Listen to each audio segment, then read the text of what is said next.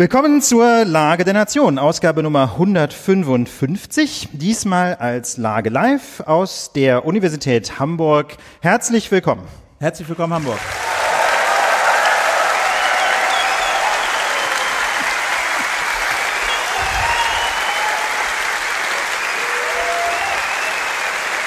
Puh. Herzlichen Dank. Herzlichen Dank. Nicht, nicht zu viel bewegen, ja, sonst wird's warm. Genau. Wir sind äh, im Audimax der Uni Hamburg. Ganz herzlichen Dank. Wir müssen uns bei der Gelegenheit auch bei ein paar Leuten bedanken, die uns hier äh, kräftig unterstützt haben. Das ist einmal Dr. Nora Markert, die uns hier an die Uni eingeladen hat. Genau, die ist hier Professorin, Juniorprofessorin. Genau, und natürlich auch ihr Team, ja, der Lehrstuhl von Professor Markert unterstützt uns hier auch ganz großartig. Zum Beispiel den, äh, die Tickets haben äh, die Damen und Herren gescannt. Äh, Dankeschön geht auch an Maurus von der Deutschen Gesellschaft für die Vereinten Nationen, der das Lehrstuhlteam koordiniert hat. Und äh, dann gibt's natürlich das Team der Ponybar, die draußen für die Drinks sorgt. Da gibt's also jetzt vorher, habt ihr schon ein paar genommen und hinterher, das ist ja immer das Schöne an dieser Veranstaltung, können wir dann noch zusammenstehen und noch gemeinsam ein genau. Glas Milch trinken. Ja, ist wirklich wunderschön hier zu sein, vor allem Wahnsinnspublikum, genau. wirklich ganz tolles Publikum. Letztes Mal waren wir in der Kulturfabrik zu Gast, kennt bestimmt der eine oder andere hier aus Hamburg, das waren glaube ich 150 Leute und heute sind es mehr als 1000. Ganz, ganz herzlichen Dank, dass ihr da seid.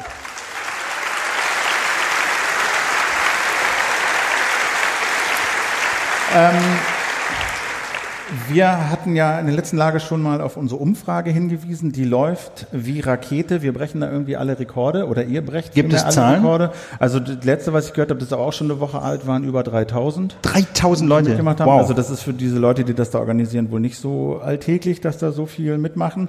Ähm, deswegen hier nochmal der Aufruf Umfrage.audio-Lage. Wie gesagt, für uns super, super, super interessant und für euch die Möglichkeit, uns mal zu sagen, äh, was sich denn ändern sollte, was ihr gut findet findet, was ihr schlecht findet, etc. Das ist äh, für uns eine, eine ganz äh, super Option. Deswegen danke, dass ihr mit. Genau. Apropos Optionen, äh, da gab es ein paar Anmerkungen, dass wir natürlich die dritte Option, das äh, diverse Geschlecht, hätten explizit aufnehmen sollen. In der Umfrage heißt es irgendwie Männlein, Weiblein. Stimmt, hätten wir machen sollen.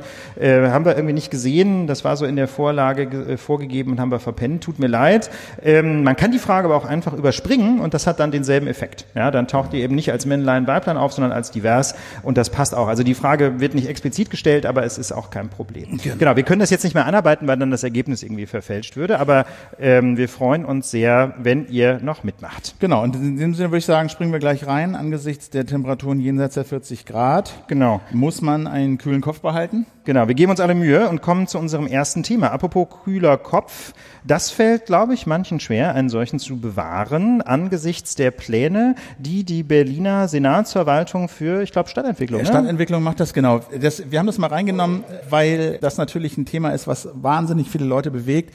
Die Mieten explodieren nicht nur in Berlin, sondern auch hier in Hamburg und äh, an allen möglichen anderen Orten. Und das, was die Berliner da eben planen, den Mietendeckel, äh, das äh, könnte durchaus, also da schaut zumindest die ganze Republik drauf. Und die Frage ist, kriegt die Politik diese Mietenexplosionen in den Griff und wenn sie es in den Griff kriegen, kriegen sie es so in den Griff, wie sie es in Berlin machen. Das ist sicherlich ein Modellprojekt, wie immer das da jetzt auch ausgeht. Genau, da, im Guten wie im Schlechten. Ein, genau, genau, wird das großen genau. Einfluss haben. Und deswegen gucken wir uns das hier mal äh, genauer an, weil das ja auch ein Riesenthema ist. Genau, wir haben uns gedacht, wir gucken uns auch noch mal ganz kurz an, was bedeutet eigentlich dieses Thema, die Mieten steigen. Ähm, natürlich kann man einmal auf die Preise gucken, ähm, die da gerade so, ähm, die, die, die die Leute zahlen. Ja? Also die Durchschnittsmieten, die sind gar nicht so gigantisch hoch. Was wirklich gestiegen ist, das sind die sogenannten Angebotsmieten. Also für die Neuvermietung, da zum Beispiel haben die Wohnungssuchenden 2018 doppelt so viel zahlen müssen im Schnitt wie vor zehn Jahren. Also die durchschnittliche Angebotsmiete ähm, hat sich in Berlin gesteigert von 5,59 Euro im Jahr 2008 auf im vergangenen Jahr 11,09 Euro. Ja, das ist schon mal krass. Ähm, und, ist, und das ist auch besonders, das hat auch große Auswirkungen in der Praxis. Es geht also nicht nur um die gezahlten Euro pro Quadratmeter, sondern es geht vor allem um das sogenannte Delta, also diesen extremen Sprung, dass die Mieten heute bei Neuvermietung so viel teurer werden. Das hat nämlich dramatische Folgen. Also zum einen Angst vor Verdrängung. Ne? Es gibt nicht wenige Vermieter, die Eigenbedarf letztlich faken, ja, weil sie hinterher die Miete verdoppeln können. Klar, der ökonomische Anreiz ist sehr stark und da lohnt es sich einfach auch schon, ähm, einfach mal die Tochter so fake-mäßig für ein Jahr einziehen zu lassen unter dem Stichwort Eigenbedarf. Denn selbst wenn die Wohnung ein Jahr leer steht, hat man das hinterher schnell wieder drin. Und die Konsequenz ist, ähm, wenn die Mieten eben bei Neuvermietung so viel teurer werden, dass ein Wohnungswechsel unmöglich wird wird. Ja? Das heißt, Menschen können nicht mit ihren Partnerinnen zusammenziehen, weil man einfach gemeinsam keine bezahlbare Wohnung findet. Kinder müssen gestapelt werden. Aber ja? es gibt Stapelbetten. Das ist das Konzept des Hochbetts, so. ja. Aber das ist ja auch je, je, nach Alter des Kindes vielleicht nicht mehr so ganz angemessen. Und es führt auch der, äh, einfach zu einer krassen Fehlverteilung des Wohnraums. Ne? Leute hocken in viel zu kleinen oder in viel zu großen Wohnungen, weil jeder Umzug die Miete explodieren lässt. Ne? Jeder kennt diese Geschichten. Die Rentnerin bleibt auf 120 Quadratmeter wohnen, auch wenn die Kinder längst aus dem Haus sind und der Mann verstorben, weil das halt billiger ist als die 40 oder 50 Quadratmeter heute. Deswegen großes Problem ist vor allem dieser Delta, dieses sogenannte Delta, ja, dass also die Mieten heute so viel teurer sind als vor ein paar Jahren. Daher die brennende Frage, Philipp, wie bekommt die Politik die Mieten in den Griff? Und da hat ja Berlin schon diesen Mietendeckel angekündigt und als jetzt, wann war das eigentlich, Mitte der Woche, ne, wurde dieser erste Entwurf bekannt. Ja, ich glaub, und da habe ich mir, so. da ja, hab ich mir schon eine Dose Popcorn aufgemacht, weil der so, weil der so krass war und ich dachte, okay, also da versucht jemand wirklich das Ding mal äh, zu erschlagen und das war eigentlich für mich so äh, Beispiel für wirklich mal so richtig schönen linken Populismus. Da hat man ja auch lange nachgesucht. Jetzt wurde der ein bisschen, deswegen gehen wir da jetzt nicht näher drauf ein, was in diesem ersten Entwurf stand, weil er natürlich jetzt, und das war eigentlich nicht so furchtbar überraschend, nochmal überarbeitet werden musste. Und jetzt ist also da dieser zweite, zweite Entwurf und der soll aller Wahrscheinlichkeit nach äh, gesetzt werden zum Ah, 11. Januar, 1. Ne? Jahr, ja, genau, im genau. Januar. Mhm. Und da ist also dieser Mietendeckel jetzt vorgesehen. Was heißt das? Also zum 11. Januar soll nächsten Jahres sollen die Mieten auf dem Stand von 18.06.19 eingefroren werden. Also für erstmal fünf Jahre. Genau, das ist ja. erstmal eine befristete Maßnahme und das bedeutet, dass eine Erhöhung von Mieten über diese Deckelbeträge, zu denen kommen wir gleich, in aller Regel nicht mehr möglich ist. Also in bestehenden Mietverhältnissen keine Erhöhung und bei Wiedervermietung darf keine höhere Miete als im Deckel vorgesehen kassiert werden. Ausnahme bei Neubau, der ab 2014 bezugsfertig geworden ist und in bestimmten Fällen kann es sogar zu einer Absenkung von Mieten in bestehenden Mietverhältnissen kommen. Und diese Obergrenzen, die basieren auf diesem, auf dem Mietenspiegel von 2013, gibt einen Inflations Zinsausgleich. Und im Kern läuft das auf sowas raus. Wohnungen, die bis 1949 erstmals bezogen wurden. Ja, Altbauten. Altbauten, ja. so, ja, also Prenzlauer Berg, überall äh, 6,27 Euro ist die Höchstmiete. Und das ist nicht ähm, viel. Das ist nicht viel. Und die neueren, also ab 14 kannst du nehmen, was du willst.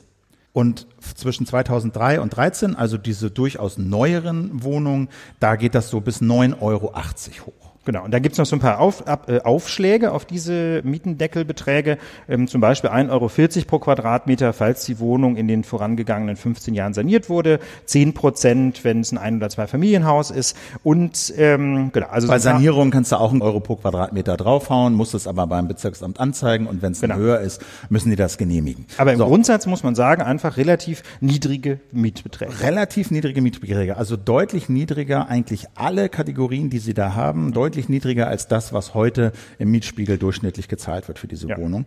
Und es gibt, wie gesagt, diese theoretische Möglichkeit, bestehende Mieten abzusenken. Genau. Das war in diesem ersten Entwurf quasi der Standard. Jetzt ist es nur möglich, wenn deine Ausgaben für diese Wohnung, für die Miete, mehr als 30 Prozent des Haushaltseinkommens. Genau. Vielleicht um das noch ein bisschen plastisch zu machen, stellen wir uns vor, jemand hat eine Wohnung schon eine Weile gemietet und die Miete, die da vereinbart wurde, liegt eben über dem, was nach dem Deckel bei einer Neuvermietung zulässig wäre.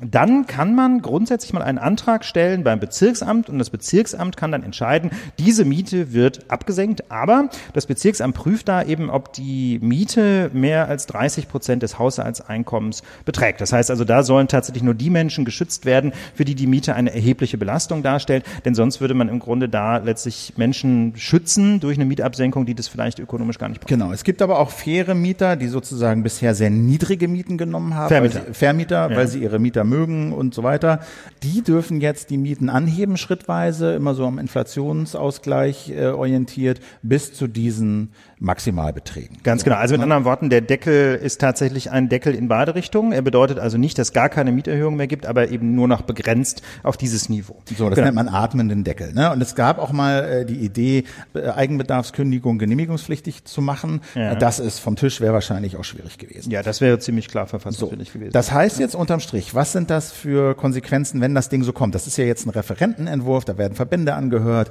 da gibt's noch äh, Austausch unter den einzelnen Senat Staatsverwaltung, also den Ministerien sozusagen, wenn man will, in Berlin.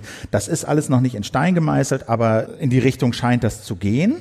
Ja. Was ist die Folge davon? Ja, ich denke, der zentrale Effekt wird sein, ähm, dass dieser eben beschriebene Anstieg der Angebotsmieten, also für freie Wohnungen, gebremst werden kann. Einfach weil diese Wohnungen nicht mehr für wie heute bis zu teilweise 15, 16, 17 Euro angeboten werden können, sondern nur noch für je nachdem 6 Euro, 7,90 Euro zum Beispiel, wenn sie saniert worden sind. Mit anderen Worten, die Angebotsmieten dürften sich halbieren, was aber natürlich mittelbar auch Auswirkungen hat ähm, auf den Mietspiegel, ne? weil natürlich diese extrem hohen Mieten äh, in den Mietspiegel sich reingerechnet wurden, wobei der Mietspiegel während, der, äh, während dieser Deckel gilt, wohl irgendwie außer Kraft gesetzt werden soll. Aber jedenfalls im Grundsatz ist die, der Haupteffekt, äh, dass der Anstieg der Angebotsmieten gebremst werden kann. Das heißt, Wohnungen werden in Berlin, wenn das so kommt, ab dem Januar wirklich drastisch billiger angeboten werden. Genau.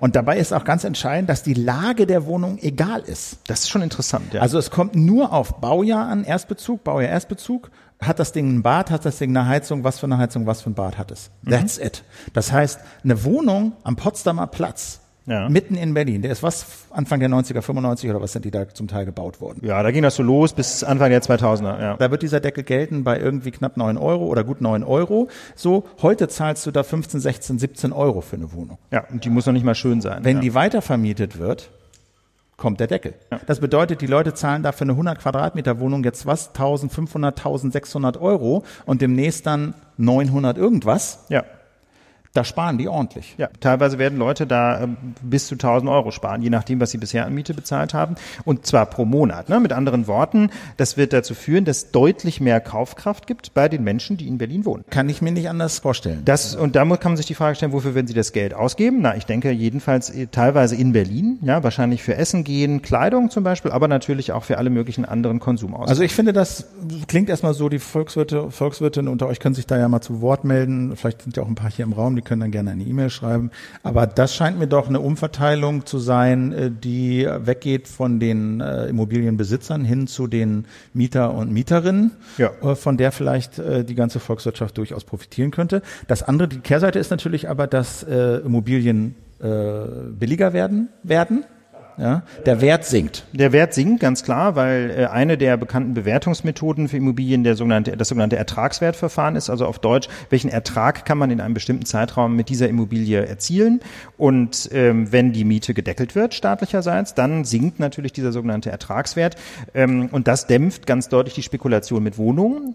Ja, das führt aber natürlich auch dazu, dass bestimmte Menschen oder Unternehmen, die in den letzten Jahren im Vertrauen auf immer weiter steigende Mieten gekauft haben, möglicherweise ein Problem mit ihrer Kalkulation kriegen. Ne? Wenn man jetzt zum Beispiel ein sehr knapp kalkuliertes Darlehen aufgenommen hat, keine Ahnung, 80, 90 Prozent des Kaufpreises äh, auf Pump finanziert, ähm, wenn man gedacht hat, man kann es sehr teuer vermieten, dann kann es irgendwann natürlich auch durchaus knapp werden. Also ich kann mir schon vorstellen, dass der ein oder andere knapp kalkulierende Kleinvermieter durchaus Stress bekommt. Aber wie ist denn das jetzt mit diesem Argument, ja, da haben wir ja kein Geld mehr für die Investitionen. Dann verfallen die Häuser, die Fassaden. Ja, das ist eben, das ist eben die zentrale Frage, ob man von den bisher extrem hohen Mieten denn tatsächlich so viel investiert hat. Ähm, und ähm, man muss schon sehen, bei dem Mietendeckel, da greifen wir jetzt so ein bisschen vor auf die rechtliche Bewertung, bei dem Mietendeckel, da, äh, oder der Mietendeckel darf von Verfassungswegen nicht dazu führen, dass die Vermietung auf Dauer für den Vermieter äh, nicht mehr, ähm, sich nicht mehr rechnet. Also der Vermieter darf nicht durch so einen solchen Mietendeckel in die Situation kommen, dass er Verluste macht oder dass die Substanz des Eigentums gefährdet ist. Ne? Der eine oder andere hat es vielleicht in der vergangenen Lage Tage gehört. Da haben wir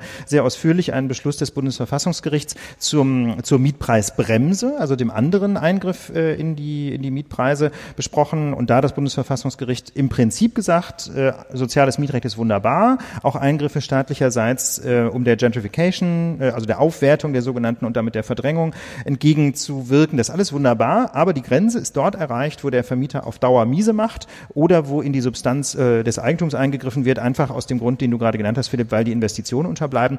Das heißt also, da wird sicherlich so ein kleines bisschen Druck vom Kessel gelassen werden. Der Mietpreisdeckel wird da einfach nicht ganz dicht sein können. Und ähm, das hat tatsächlich auch dieser Gesetzentwurf schon vorgesehen. Es gibt also die Möglichkeit, sich unter bestimmten Voraussetzungen vom Mietpreisdeckel auch befreien zu lassen. Da muss man dann vermutlich als Vermieter so eine Kalkulation vorlegen nach dem Motto, habe ich gekauft für X, darauf zahle ich im Monat so und so viel Zinsen und wenigstens diese Zinsen muss ich ja über meine Miete refinanzieren können. Also da denke ich, äh, das war eine sehr weise Entscheidung, den Deckel da eben mit so einem Über Überdruckventil zu versehen, ähm, denn damit hat die Senatsverwaltung im Grunde genau diese Bedenken aus Karlsruhe schon antizipiert. Ja, heißt das, gilt das auch für energetische Sanierung?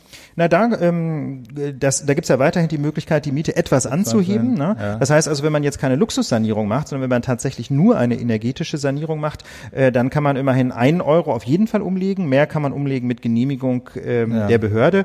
Und ansonsten würde ich mal denken, ist das doch eine wunderbare Gelegenheit, da eben mit Subventionen einzugreifen. Also wenn man das Gefühl hat, dass tatsächlich die Mietpreisbremse und oder die Handhabung dieser Befreiungsmöglichkeiten für Renovierung, wenn das dazu führt, dass die Vermieter nicht mehr engagiert äh, renovieren, dann ist das doch genau die Gelegenheit, ähm, um da ähm, Geld zu investieren vom Bund. Denn äh, man kann die Klimaziele ja unter anderem auch dadurch erreichen, dass wir weniger CO2 produzieren beim Heizen unserer Häuser.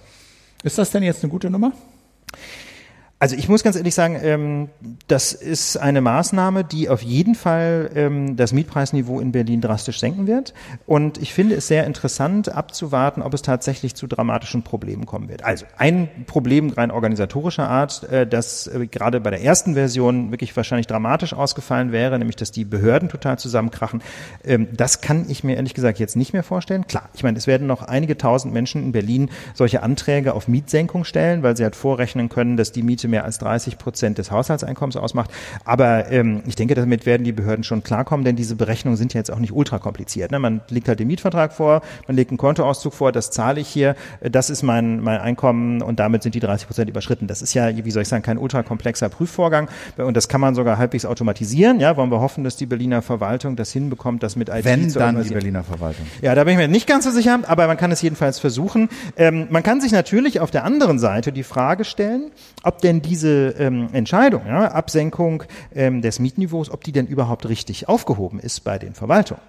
Also man könnte sich ja auch vorstellen, dass es zum Beispiel ausgestaltet wäre als ein Anspruch des Mieters ähm, an den Vermieter auf Änderung Weil des Vertrages. Jetzt ist es ja so, wenn du das senken willst und mhm. sagst, ich habe 30 Prozent, mehr als 30 Prozent des Einkommens gebe ich für die Miete aus, äh, liebes äh, Bezirksamt, senkt das. Und das mhm. Bezirksamt sagt, ja, mhm. äh, kannst du senken und der Mieter, der Vermieter muss das senken, mhm. absenken auf diesen Deckel und der Vermieter sagt, äh, nö, mach ich nicht. Mhm. Dann verklagt er das Bezirksamt. Ja, genau. Also das ist dann, das, der Witz ist halt, so wie das jetzt ausgestaltet ist, wird aus einer eigentlicher zivilrechtlichen Geschichte zwischen Mieter und Vermieter, bürgerliches Recht, ja, Wirtschaftsbeziehung, wird eine öffentlich-rechtliche Streitigkeit gemacht. Ne? Der Mieter stellt einen Antrag beim Bezirksamt, das Bezirksamt erlässt einen Bescheid gegenüber dem Vermieter, hey, Mieter absenken.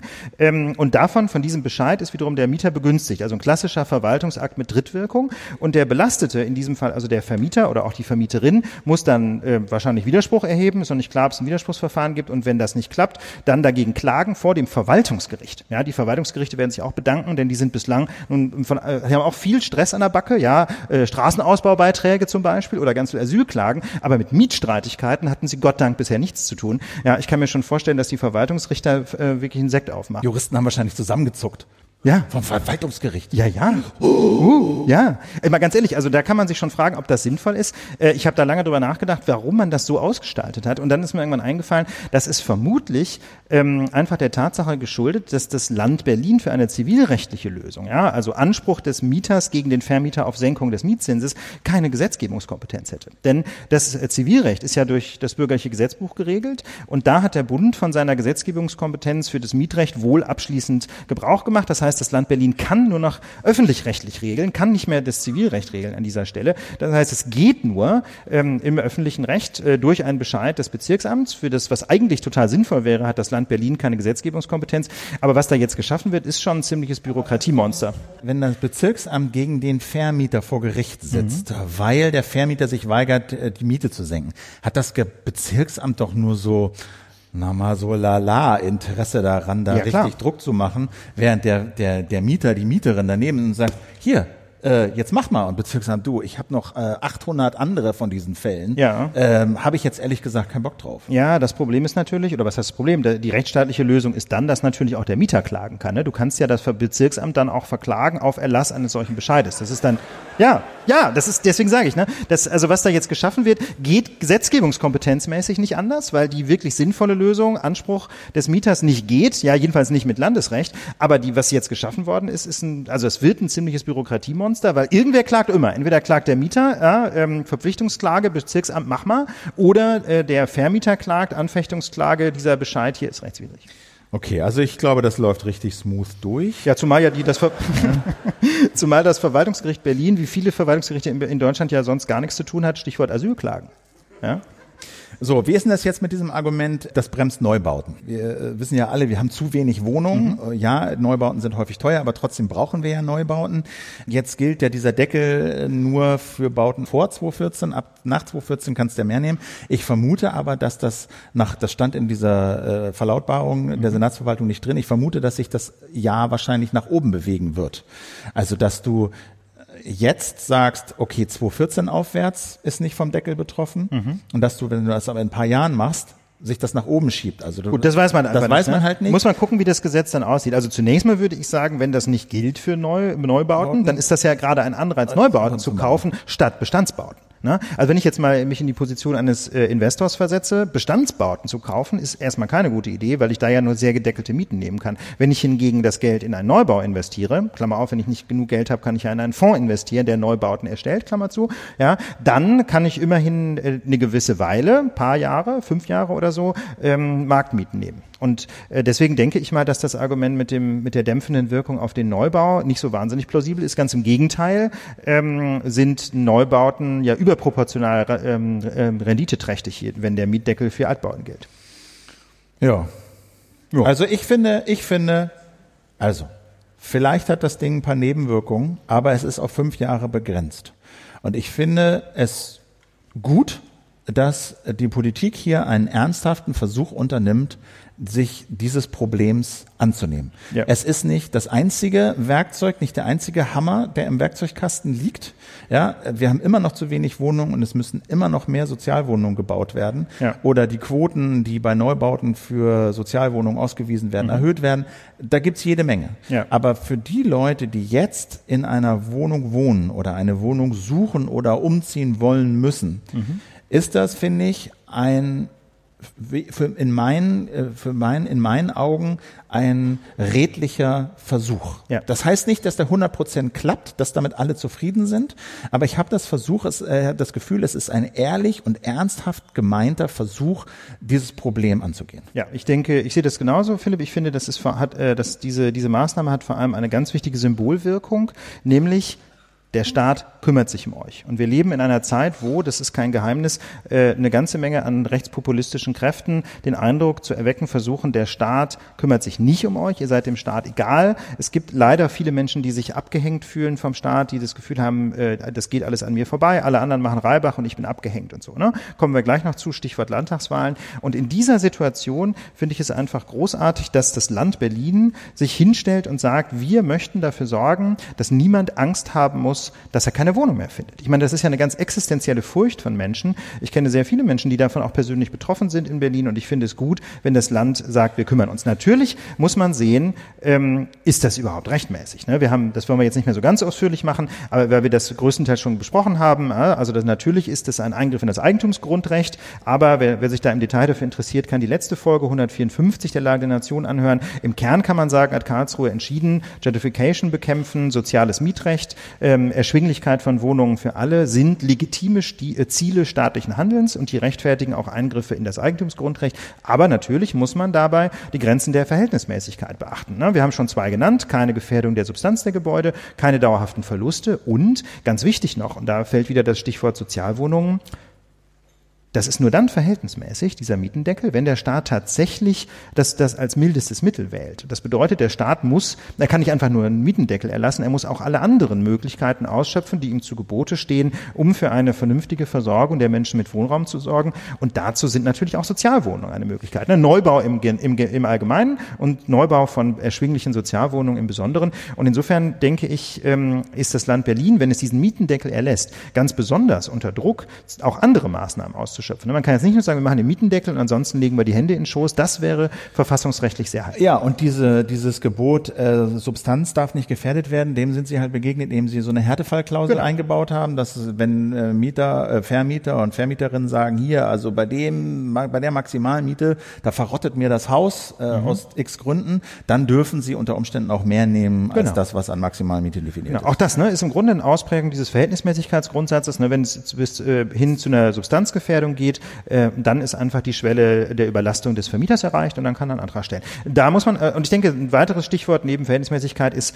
Monitoring. Also man kann vom Land Berlin äh, zum einen erwarten, dass es die Behörden so ausstattet, dass diese Anträge, die da zu stellen sind, Anträge von Mietern, aber auch Anträge von Vermietern, dass die halbwegs schnell bearbeitet werden, ja, innerhalb von Wochen, nicht innerhalb von Jahren. Und man muss natürlich auch schauen, ähm, das Land wird schauen müssen, wie diese, wie diese Maßnahme wirkt. Ob denn tatsächlich die Angebotsmieten sinken, äh, ob es denn tatsächlich zum Beispiel zu einem Zusammenbruch von Neubauwohnungen kommt oder Neubauvorhaben. Das muss man sich angucken. Aber ich teile deine Einschätzung, Philipp. Es ist erstmal ein super Versuch und ähm, es ist Wir so eine Art. Berlin als Experimentierlabor für die Bundesrepublik. Finde ich großartig. Äh, morgen finden ja Landtagswahlen statt in Sachsen und Brandenburg. Das ist äh, von heute aus gesehen morgen, von übermorgen aus gesehen ist es schon wieder gestern und Ja. kalter Kaffee. Deswegen, wenn viele das jetzt hören, ähm, wie gesagt, sind die Ergebnisse schon bekannt. Deswegen wollen wir jetzt auf die Prognosen nur so am Rand eingehen. W- Frage ich dich mal, du hast dich da ein bisschen drum gekümmert, worauf läuft das denn da hinaus? Womit Ja. müssen wir denn da so rechnen? Also die Situation ist ja in Sachsen und Brandenburg in gewisser Hinsicht sehr ähnlich. In beiden Ländern regiert nämlich ähm, eine Partei im Grunde seit der Wende. In Brandenburg ist es die SPD, ähm, erst mit einer Ampel, dann mit einer GroKo, jetzt in einer rot-roten Koalition. Und in Sachsen regiert seit der Wende im Grunde die äh, CDU. Ja, und in beiden Ländern allerdings ähm, musste diese führende Volkspartei in den letzten Wochen äh, um die Führung äh, sich Sorgen machen. Ja, es gab also in beiden Ländern ähm, die Befürchtung, dass die AfD tatsächlich stärkste Fraktion werden könnte. In Brandenburg haben wir es nach wie vor mit einem Kopf-an-Kopf-Rennen zu tun zwischen AfD und SPD, ähm, wobei äh, die SPD da wieder die Führung erringen konnte. Und in Sachsen liegt äh, die Union inzwischen wieder deutlich vor. Also die letzten Umfragen sind so 32 zu äh, Union, AfD 25. Das heißt, in beiden Ländern werden die bislang die Regierung führenden Parteien mit einiger Wahrscheinlichkeit weiterhin stärkste Fraktion. Aber die bisher regierenden Koalitionen werden nicht mehr funktionieren. Also nach aller Wahrscheinlichkeit jedenfalls, wenn man den Umfragen glauben darf, wird es für Rot-Rot in Brandenburg alleine nicht mehr reichen. Ähm, und genauso für die große Koalition in Sachsen. Und da ist es einfach spannend, welche Koalitionen sich da bilden werden. Insbesondere in Brandenburg ähm, gibt es also natürlich ähm, die SPD, die sich weiter Hoffnung macht, mit einem dritten Koalitionspartner, also zum Beispiel Rot-Rot-Grün, weiter regieren zu können. Aber ähm, auch die Union macht sich durchaus Hoffnung. Der Unionskandidat äh, in Brandenburg ähm, hat sich da sehr so als Kümmerer ähm, in Szene gesetzt, sehr erfolgreichen Wahlkampf gemacht. Und er könnte sich zum Beispiel vorstellen, mit Grünen und Linken zu regieren. Das wäre echt mal eine Neuigkeit, ja, quasi schwarz, grün, lila. Und das klingt, also ich weiß ja, ob es das als Fahne überhaupt gibt weltweit, ja, vielleicht hat das, kennt das ja jemand. Auf jeden Fall wäre das natürlich eine echte Herausforderung gerade für die Basis, ne? also der Unionsbasis in Brandenburg klarzumachen, dass sie jetzt mit der Linken koalieren und andersrum, ähm, da glaube ich, wird man, wird man, Das ist die Brandenburger Mischung. Ist das. das ist dann die Brandenburger Mischung. Da wird, also, da wird also noch, wie soll ich sagen, ein, da wird also richtig gequatscht werden müssen, bis das funktioniert. Insofern wird es in Brandenburg eine spannende Wahl und in Sachsen äh, natürlich auch. Da ist die Frage halt, ne, ob die Union dann am Ende sagt, ach, mit der AfD machen wir es dann doch. Oder?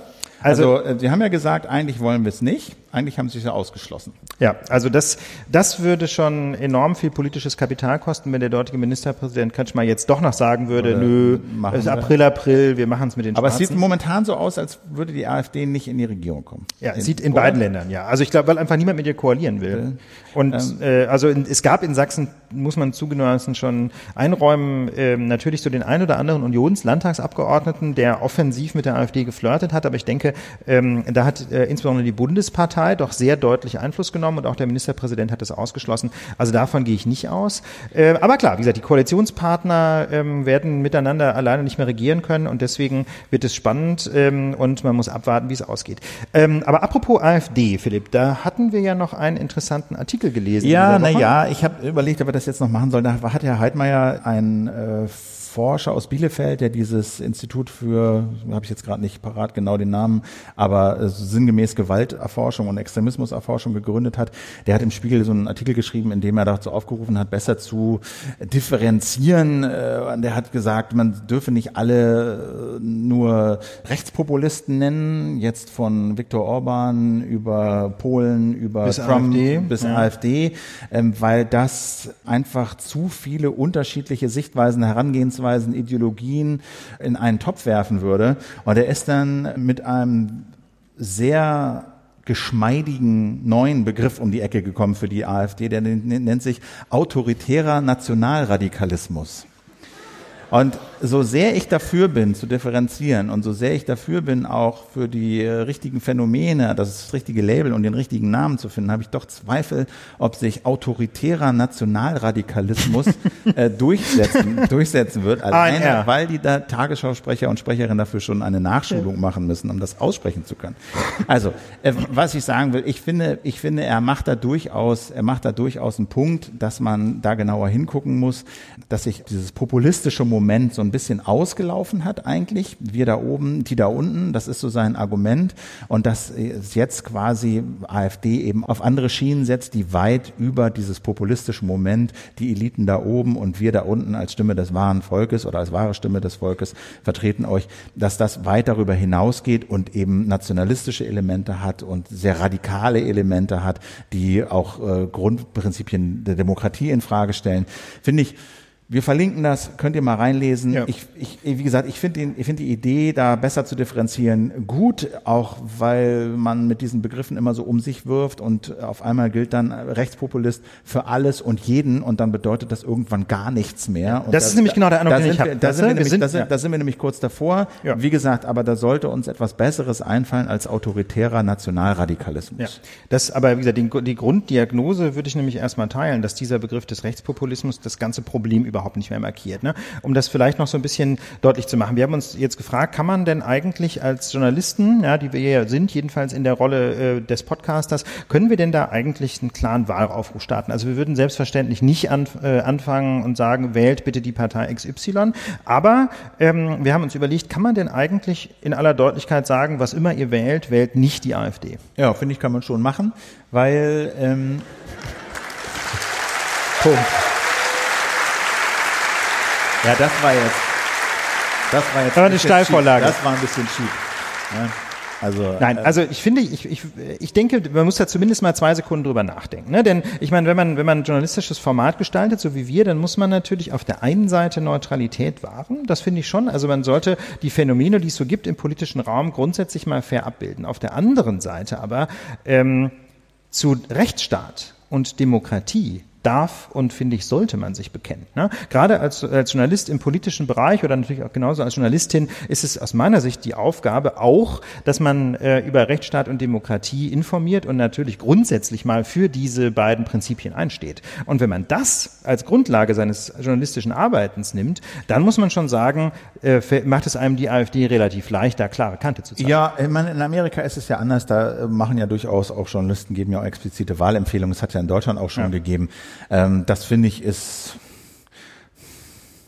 ja, ich finde das, finde das kann man machen, aber selbst wenn man sich auf eine relativ konservative oder vorsichtige Linie begibt, so wie wir, ist es, glaube ich, durchaus akzeptabel zu sagen, wählt irgendeine Partei, nur nicht die AfD. Ja, aber wie gesagt, ich wollte ja eigentlich das gerade begründen. Ne? Also ich wollte jetzt ja nicht sagen, mm, sondern ich habe ja, äh, mein Punkt war, Rechtsstaat und Demokratie sind ja jetzt nicht irgendwie beliebige Werte, Philipp. Ne? Rechtsstaat und Demokratie sind ja irgendwie so die Grundlage unseres staatlichen Gemeinwesens, weil sie zum Beispiel sicherstellen, dass ähm, die, äh, die Regierenden tatsächlich vom Volk kontrolliert werden, dass man sich gegen äh, exzessive ähm, Anwendungen von staatlicher Gewalt wehren kann und so weiter und so weiter. Und äh, da muss man halt einfach sagen, die AfD lehnt wesentliche Elemente davon ab. Ja, die AfD sagt im Kern Rechtsstaat, klar, super, aber nur für Arier. Ja, wenn du irgendwie aus Ghana kommst, dann soll der Rechtsstaat für dich am besten gar nicht gelten. Oder jedenfalls nur eingeschränkt oder wie auch immer. Jedenfalls keine Gleichheit für Menschen, die aus irgendwie rassischen Gründen minder, als minderwertig angesehen werden. Und alle anderen, außer uns in Deutschland, wer auch immer wir so sind, haben keine Rechte und sollen eigentlich raus aus dem Land. Ne? Sie spielt im Konzert der Parteien nicht fair. Sie wertet nämlich äh, Politikerinnen und Politiker anderer Parteien systematisch ab. Ne? Sie lehnt im Grunde Pluralität und Demokratie ab. Demokratie nämlich nur so lange, wie AfD-Leute gewählt werden. Das ist, muss man sich alles mal vor Augen führen. Das ist eben nicht eine ganz normale Partei, wo man sagen kann, die hat jetzt gerade 15 oder 20 Prozent, sondern es ist eine Antipartei. Es ist eine Partei, die ganz systematisch daran arbeitet, dass dieser Laden nicht mehr funktioniert. Und deswegen finde ich, kann man sagen, wählt demokratisch, wählt rechtsstaatlich und das heißt halt alles außer AfD. Ja, und, und das, NPD natürlich. Und das machen ja, das muss man ja auch sagen.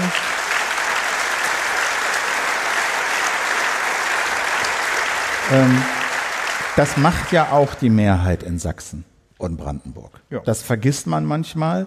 Auch ja. wenn die AfD 20 irgendwie fast 30 Prozent bekommen sollte, ist die große Mehrheit immer noch. Ja, ja. trotz allem ähm, auf dem, im, im demokratischen Lager. Das muss man sich überlegen. Ne? In Brandenburg sind es immerhin 80 Prozent der Menschen, der Wählerinnen und Wähler, ja, die äh, eben demokratisch wählen. In Sachsen immerhin 75. Das sind natürlich 25 Prozent zu wenig. Da muss man nicht drüber schweigen. Aber ich teile deine Einschätzung. Im Kern darf man eben auf diesen Ländern nicht rumkloppen. Äh, das ist mir auch deswegen so wichtig zu sagen, weil wir natürlich immer wieder mal über, gerade aus Sachsen, über furchtbare Dinge berichtet haben im Kontext Rechtsradikalismus. Aber äh, damit wollen wir eben auf gar keinen Fall ein ganzes Bundesland über einen Kamm scheren. Ne? Denn es gibt natürlich auch äh, zum Beispiel in Sachsen äh, viele Menschen, die sich antifaschistisch engagieren und ähm, versuchen dafür zu sorgen, dass die Nazis da nicht das Ruder öffnen. Ja, und das ist auch nochmal ein ganz wichtiger Punkt, den man an dieser Stelle machen muss. Nicht nur wählt demokratisch, sondern zeigt euch. Also es gab Demonstrationen unteilbar äh, in verschiedenen Städten, äh, es gab andere Demonstrationen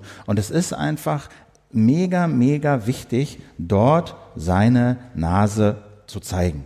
Bei so, zum Beispiel wie bei der Unteilbar-Demo. Ja, ne? ja. Hm. genau, das meinte ich gerade so. Ja, ne? Und man kann, das ist, das sind die beiden Elemente, finde ich, die zum Pflichtprogramm von demokratisch gesinnten Zeitgenossen und Zeitgenossinnen gehören, ist Wählen gehen von der Demokratischen Partei und, äh, sagen wir mal, Gesicht zeigen für demokratische Werte. Ja. So. Das sind die beiden Prinzipien, denen müsst ihr folgen. Wir und, kommen ja. zum nächsten Thema. Ähm, und zwar. Ja. Und zwar, und zwar ein Thema, das im Grunde wieder schön passt unter diese Überschrift, ähm, der Staat soll sich um seine Leute kümmern. Ja, und zwar hat die SPD ähm, äh, ein Konzept vorgestellt, was, was ich mir auch immer schon mal länger angucken wollte, was ja auch immer so äh, durch die Medien wabert und gerade so aus äh, linken, äh, dem linken Parteienspektrum immer mal äh, wieder gefordert wird, nämlich das ist das, die Vermögenssteuer. So. Ja. Und das ist deshalb so wichtig, das ist zwar eine Idee der SPD und man weiß nicht genau, was draus wird, ob sie drüber stolpern, es kaputt machen und es ist ihnen alles zuzutrauen. Aber ich finde, ich finde, ja. ähm, es ist trotzdem. Ja, oder wenn Olaf Scholz sich dafür ausspricht, ja, dann, dann ist auch vorbei. Dann ist vorbei. Ja, dann wird's auch gefährlich. So, ja. Ähm, also Unvermögenssteuer. Aber er kann, man kann, man kann eine ganze Menge drüber äh, äh, Witze machen. Aber was ich meine ist, ähm, die Idee äh, fußt ja darauf, dass Vermögen besteuert werden. Das sagt, sagt man immer so, Vermögen besteuert. Ja, was, was heißt denn das eigentlich? Es geht darum, dass äh, üblicherweise, nicht nur, aber üblicherweise ja unser Einkommen etc. gesteuert wird, also unser Gewinn, unser, was wir so jeden Monat einsammeln, aber das, was wir dann sozusagen anhäufen die ganze Zeit oder zumindest eine Minderheit anhäuft die ganze Zeit, sind Immobilien, Boden, Unternehmensanteile, Aktien, äh, Bargeld auch. Und ähm, die Idee einer Vermögenssteuer ist, dass das besteuert wird. Einmal im Jahr, was ist dein Vermögen? Davon sollst du was abgeben.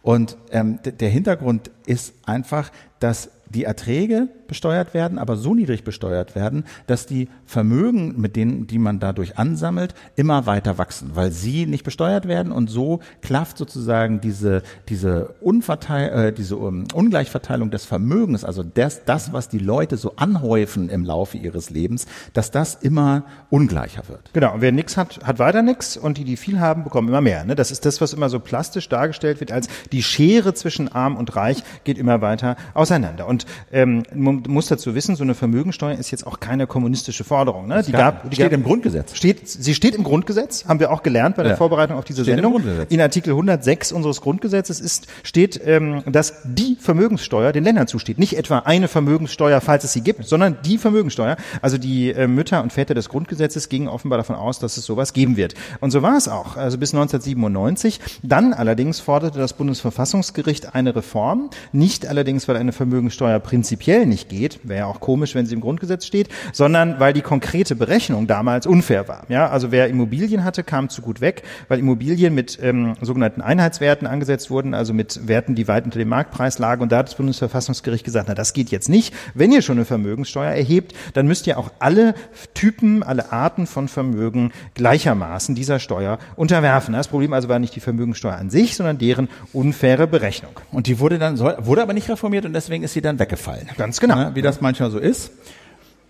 Ja, also muss man sehen. Also Ja. das waren ich meine, 1997, ne? Das waren so, das war irgendwie so Kanzlerdämmerung, ja, die letzten Monate von Helmut Kohl. Ja, da war also wahrlich der Akku leer und da fehlte es letztlich einfach an der politischen Gestaltungskraft, ähm, dass sich Union und FDP damals nochmal zusammengerissen hätten und gesagt hätten, äh, wir stellen diese Steuer wieder auf solide Füße. Und natürlich, ähm, ich habe das nicht mehr ganz genau auf dem Zettel, aber ich würde, es würde mich nicht wundern, wenn die FDP damals auch schon diese Steuer eben einfach am liebsten nicht mehr haben wollte. Und so sind wir halt jetzt zu so einer Situation gekommen, äh, nicht nur, weil diese äh, Vermögensteuer weggefallen ist, aber sicherlich auch deswegen, wo das Vermögen halt extrem ungleich verteilt ist. Die 45 reichsten Haushalte in Deutschland, nicht 45 Prozent oder 45.000, 45 Haushalte. Haushalte. Also Ein mutmaßlich gut 100 Leute. Ein ja? mehr als 44, ein weniger als 46 Ja. Haushalte besitzen so viel wie die gesamte Hälfte der ärmeren Bevölkerung. So ist das verteilt. Laut Deutschen Institut für Wirtschaftsforschung. Und der Leiter, Marcel Fratscher, der hat mir im Medienradio gesagt, mit dem habe ich ein Interview gemacht, könnt ihr anhören, Medienradio, Link in den Shownotes. Der sagte, die oberen 10 Prozent der Bevölkerung, die oberen 10 Prozent, also 10 von 100, besitzen 65 bis 70 Prozent des Vermögens. Für mich ist das wirkliche Problem, dass die unteren 40 Prozent praktisch nichts haben. Gar nichts. Ja? Also wir haben 40 Prozent der deutschen Haushalte, die haben nichts gespart.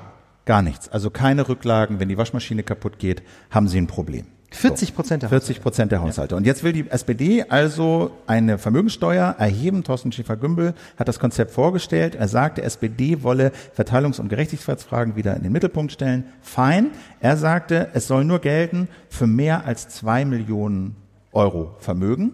Es soll also wirklich, wie er sagte, nur für Milliardäre und Multimillionäre gelten.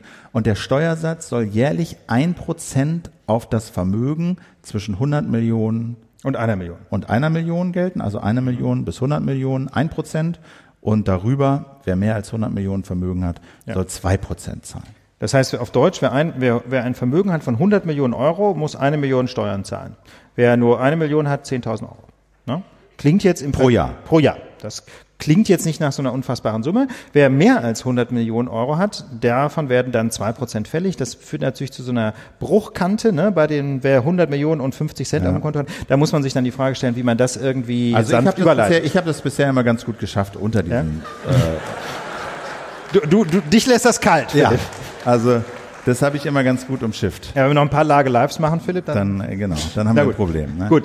So, Ähm, aber so, heute, äh, es, es ist ja nicht so, dass Vermögen nicht heute auch schon besteuert wird. Ja? Also Ja. du hast ja die Grundsteuer, haben wir auch schon drü viel drüber geredet, die halt, äh, je nachdem wie sie ausgestaltet wird, den Boden oder auch die Immobilie obendrauf äh, besteuert. Du hast die Erbschaftssteuer. Die, der Unterschied da ist halt, äh, bei der Erbschaftssteuer, da sammelst, da wird halt das besteuert, was du so über dein gesamtes Leben äh, angehäuft hast und am Ende wird Kasse gemacht oder Kassensturz gemacht und abgerechnet und da soll halt ein Teil zum Staat gehen. Bei der Vermögensteuer ist das halt jährlich der Fall. Auch die hast du. Aber insgesamt ist es schon so, dass trotz Grundsteuer, trotz, äh, ähm, trotz ähm, Erbschaftssteuer der Staat nur 30 Milliarden pro Jahr an diesen vermögensbezogenen Steuern einsammelt. Das ist ungefähr ein Prozent der Wirtschaftsleistung in Deutschland, Ja. oh, sagt das DIW. Und andere Staaten, wie zum Beispiel Frankreich, sammeln viel mehr von diesem Vermögen ein, etwa drei bis viermal so viel. Also erheblich viel mehr Geld und die Wirtschaften sind dort nicht zusammengebrochen. Und die SPD sagt, ist Solidarprinzip, deswegen wollen wir das. Wer so viel hat, kann ohne irgendwelche Spüren Nachteile was abgeben. Ja, äh, Orientierung am Schweizer Modell. Interessanterweise hat das die Frankfurter Allgemeine Zeitung sogar mal durchdekliniert. Die haben das mal verglichen mit dem Schweizer Modell und die FAZ, die, das kann man in diesem Artikel sehr deutlich sehen, die Vermögensteuer eigentlich nicht für so eine richtig gute Idee hält, ähm, muss allerdings einräumen, dass das in der Schweiz irgendwie auch funktioniert. Allerdings ist es so, dass die Einkommensteuersätze in der Schweiz etwas niedriger sind. So, und der, diese Steuer, diese Vermögensteuer soll jährlich so 10 Milliarden Euro einbringen laut SPD, soll für öff- öffentliche Infrastruktur verwendet werden. Ja. Erstmal gut. Ja, Wir, also wir sind ja, das ist ja kein Geheimnis, in der Lage grundsätzlich dafür, dass äh, die Investitionen in die öffentliche Infrastruktur gestärkt werden, weil es da eben einfach so viele, ähm, so viele Probleme gibt, weil es so einen so, gro so großen Investitionsrückstau gibt. Stichwort Schienenwege, Stichwort Mobilfunknetze, Stichwort Internetausbau mit Glasfaser, Personennahverkehr. Schulen, ja, also genau. Jetzt ist Olaf Scholz aber auch dafür. Ist das ein Problem? ja, das ist ein großes Problem. Nein, Olaf Scholz ist dabei, obwohl er dem rechten Flügel der SPD angehört. Da muss ich ganz ehrlich sagen, ganz kann ich es noch nicht glauben. Vermutlich hat das damit zu tun, äh, dass er sich ja beworben hat um den SPD-Parteivorsitz. Ja, kleine Fußnote. Da muss man eine Menge Kröten schlucken. Ja, ne? ja, vor allem muss man ja irgendwie wählbar sein. Ja, und es gibt natürlich sehr viele Kandidatinnen und Kandidaten bei der SPD, die eher so ein bisschen dem linken Flügel zugeordnet werden. Und ich könnte mir vorstellen, dass Olaf Scholz das im Wesentlichen als PR-Maßnahme in der Wahl zum SPD-Parteivorsitz verstanden wissen will. Ob das dann noch gilt, wenn er gegebenenfalls gewählt ist, we don't know. Also jedenfalls, ähm, das Thema wollen wir auch nicht völlig ausblenden. SPD-Parteivorsitz machen wir aber nicht heute, machen wir vermutlich mal nächste Woche. So, aber trotz der, ähm, trotz der Unterstützung von Olaf Scholz ist das natürlich weiß Gott kein Selbstläufer mit dieser Vermögenssteuer, denn es gibt eine ganze Reihe von Gegenargumenten. Philipp, unter anderem Gegenargument Nummer eins, die Ungleichheit in Deutschland sei gar nicht so groß, wie es immer scheint. Wenn man diese Zahlen zum Beispiel hört, 45 Haushalte haben ähm, irgendwie ähm, erhebliche Anteile am Vermögen insgesamt, klingt das natürlich krass, aber wie ist denn das jetzt? Ist die Verteilung überhaupt so? Naja, also das Argument ist immer, ja, in diese Vermögensberechnung äh, fallen die Renten- und Pensionsansprüche nicht mit rein. Okay. Ja, also ähm, wenn man, äh, weil die in Deutschland angeblich besonders hoch sind, ja, müsste man das sozusagen mit berücksichtigen und so wenig Vermögen hätten dann die Leute gar nicht. Also du meinst, wenn man quasi die Rentenansprüche aus der gesetzlichen Rentenversicherung Noch kapitalisieren würde, was die in Euro wert wären, wenn man sie sich so. auszahlen lassen könnte, dann okay. Ja, ja, aber ganz ehrlich, nur weil die Leute eine, eine okaye Rente kriegen, weißt du, haben sie ja noch kein Vermögen. Ja, genau. Und ich finde ähm, trotzdem, das Problem besteht, die Zahlen haben wir gehört, und dass es da, sagen wir mal, eine Umverteilung geben sollte, die auch in anderen Ländern funktioniert, finde ich, kann dieses äh, Argument nicht entkräften. Das andere Argument ist, ähm, weiß ich nicht, ob das gegen die Vermögenssteuer spricht oder dafür, Son Sonderfaktor ostdeutsche Teilung, also dass Menschen in Ostdeutschland über lange Jahre, äh, während der DDR nämlich, kein Vermögen haben ansparen, anhäufen können, so wie das im Westen der Fall war. Ähm, ja, mag sein, aber daran würde eine Vermögenssteuer pro oder contra auch nichts enden, weil wenn sie kommt, wenn sie käme, flösse mhm. sie den Ländern zu, ja, ja ähm, steht ja so im Grundgesetz. Steht ja so im, steht ja so im Grundgesetz. Also das ist dann sozusagen so gedreht ein Argument gegen die Vermögensteuer, weil sie an diesen Sachverhalt ja. nichts ändern kann. Oder es ist jedenfalls die Entkräftung eines Pro-Arguments. Ne? Wenn man sagt, der Osten muss beim Vermögensaufbau nachholen, dann kann man dagegenhalten und sagen, na ja, dann muss man alles Mögliche machen, aber die Vermögenssteuer bringt nichts. Ich glaube, es ist kein Gegenargument, okay. sondern es ist die Entkräftung des Pro-Arguments Vermögensaufbau Ost. So. Okay, also aber es, die ja. Behauptung ist, es gibt durch die, es, es muss einen Vermögensaufbau Ost geben. Mhm. Dafür sagt das Argument, taugt aber die Vermögenssteuer nicht. Genau weil arme Länder eben wenig Vermögen haben und deswegen auch wenig aus der Vermögenssteuer bekommen. Okay. Genau, wobei man sagen muss, also nur weil die Länder die Vermögenssteuer bekommen, haben, hätten natürlich die Menschen auch im Westen nicht mehr. Ne? Also das, ja. also ich finde das Argument so ein bisschen schräg. Vor allem aber finde ich, muss man mal kurz darüber nachdenken, ähm, nur weil die Länder die Vermögenssteuer bekommen, muss das ja nicht bedeuten, dass quasi ähm, die Steuer auch genau in dem Land landet, wo sie erhoben wird. Man könnte ja genauso sagen, man baut aus, diesen, aus dieser Vermögenssteuer einen bundesweiten Infrastrukturtopf und den verteilt man dann nach Köpfen auf die Länder. Ne, das heißt, dann hätte man im Grunde also so eine Art Landes... Prozent Bayern und 40 Prozent. Ja, 60 Prozent der Einnahmen aus Bayern, aber natürlich nicht 60 Prozent der Menschen in Bayern, also nicht 60 Prozent der Kohle nach Bayern. Nein, aber man könnte da im Grunde relativ einfach so eine Art Länderfinanzausgleich 2.0 draus machen. Mhm. Wenn man halt sagt, man, äh, man erhebt die Kohle eben danach, wo das Vermögen liegt und verteilt sie aber nach Köpfen an die Mensch, äh, an die Länder. Das wäre eine einfache Möglichkeit und äh, so wie ich das da sehe. Höre ich, da höre ich Hamburg schon ganz laut applaudieren. ja, Hamburg gehört ja tatsächlich zu den Ländern, die vergleichsweise gut dastehen. Mhm, ja, ja genau. muss man schon sagen. Naja, aber das ist jedenfalls eine, deswegen glaube ich, dieses Argument lässt sich nicht so wirklich ins Feld führen, aber es kommt immer in diesem Kontext. Deswegen wollten wir damit äh, hier auch nicht hinterm Berg halten. Das andere ist, ja. dass Wohlhabende bereits schon überdurchschnittlich belastet sind. Ja, also ja. wir haben progressive Einkommenssteuer. Je mehr du verdienst, desto mehr Steuer zahlst du. Was stimmt? Ja. Aber immer noch weniger Einkommensteuer als unter Helmut Kohl. Ja. ja. Wir haben heute 45 Prozent Spitzensteuersatz, unter Kohl waren es über 50. Also insofern äh, ist das alles relativ. Darüber haben wir auch schon neulich länger gesprochen beim Stichwort Soli. Äh, Thorsten Schäfer-Gümbel, der das eben für die SPD ausgekungelt hat, ähm, der hält dem außerdem entgegen, dass die Geringverdiener im Verhältnis deutlich stärker sogar betroffen seien, von, nämlich von indirekten Steuern. Ne? Wenn ich nur 1500 Euro zur Verfügung habe im Monat, dann treffen mich, äh, treffen mich die 19 Prozent Umsatzsteuer und auf meine Milch und meine Eier und genau. auf meine, keine Ahnung, auf meine, auf meine äh, Nahverkehrstickets und worauf diese 19 Prozent sonst halt einfach wesentlich stärker. Das heißt also, die Umsatzsteuer äh, macht dann schon ganz erheblichen Anteil an meinen Ausgaben aus. Also auch nicht so richtig überzeugend. Das wichtigste Argument äh, finde ich, mit eins der bedenkenswertesten ist, ähm, Erhebung der Vermögenssteuer ist nicht effizient. Es ist sehr aufwendig, ähm, denn es muss das Vermögen ja jährlich, zumindest regelmäßig irgendwie ja. geschätzt und erhoben werden, damit man weiß, wie viel Steuern zu zahlen sind. Ähm, angeblich war es so, dass vor dem Auslauf 1997 30 Prozent der Einnahmen, die durch die Vermögenssteuer reinkamen, wieder rausgingen als Bürokratiekosten. als Bürokratiekosten. Das ist natürlich extrem viel, denn wir wollen das Geld ja, wenn, dann in die Infrastruktur stecken und nicht in irgendwelche so. Behörden. und die EW sagt auch, dass das irgendwie die Deutsche Institut für Wirtschaftsforschung. Ne? Genau, ja. und dass es mhm. nur leicht sozusagen diese Einkommensverteilung reduzieren konnte. Da weiß ich nicht, ob das ein Tippfehler ist, weil wir wollen ja die Vermögensverteilung genau. ändern genau. und nicht so sehr die Einkommensverteilung. Glaube, Deswegen, das ist eher, glaube ich, äh, das, äh, da sind ne? Äpfel und Birnen äh, mit äh, verglichen. SPD sagt, ja, 30 Prozent ist natürlich zu viel. Wir werden fünf bis acht Prozent ähm, äh, Kosten haben, um die zu erheben. Untersuchungen selber haben sie nicht gemacht. Sie haben sich mit ein paar Experten unterhalten. Und warum soll das so günstig und so effizient sein, sagt Schäfer-Gümbel, Digitalisierung. Okay, also ja, wobei, wenn ich mir dann so gerade die Berliner Verwaltung anschaue, da wird einfach wahnsinnig viel Geld auch verbrannt mm. bei, bei der Digitalisierung. Also insofern, da bin ich nicht so ganz sicher. Also da müssen wir, glaube ich, ehrlich passen. Ne? Wie viel, äh, wie viel Erhebungskosten da wirklich anfallen können, wir also man muss schlecht ja, beurteilen. Man muss ja sagen, äh, je nachdem, wie die Grundsteuer ausgestaltet ist, erfasst man da schon mal Grund und Immobilien. Ja. ja. Ähm, nicht ganz einfach zu erfassen sind halt äh, Unternehmensanteile, also Unternehmensbeteiligung und Aktien. Wie ja, also Aktien haben ja meistens einen Kurswert, aber an Unternehmensanteile 20 Prozent an der so und so GmbH schwierig. So, ne? Wie ist das mit dem Finanzvermögen, was du so, was du so ansammelst? Ja, ja wie erfasst schwierig. du das? Ja, also, also klar, ich meine, die haben natürlich häufig einen Nominalwert. Ne? Wenn du halt einfach ein Depot hast in einem bestimmten, mit einem bestimmten Nennbetrag, dann kann man den natürlich nehmen.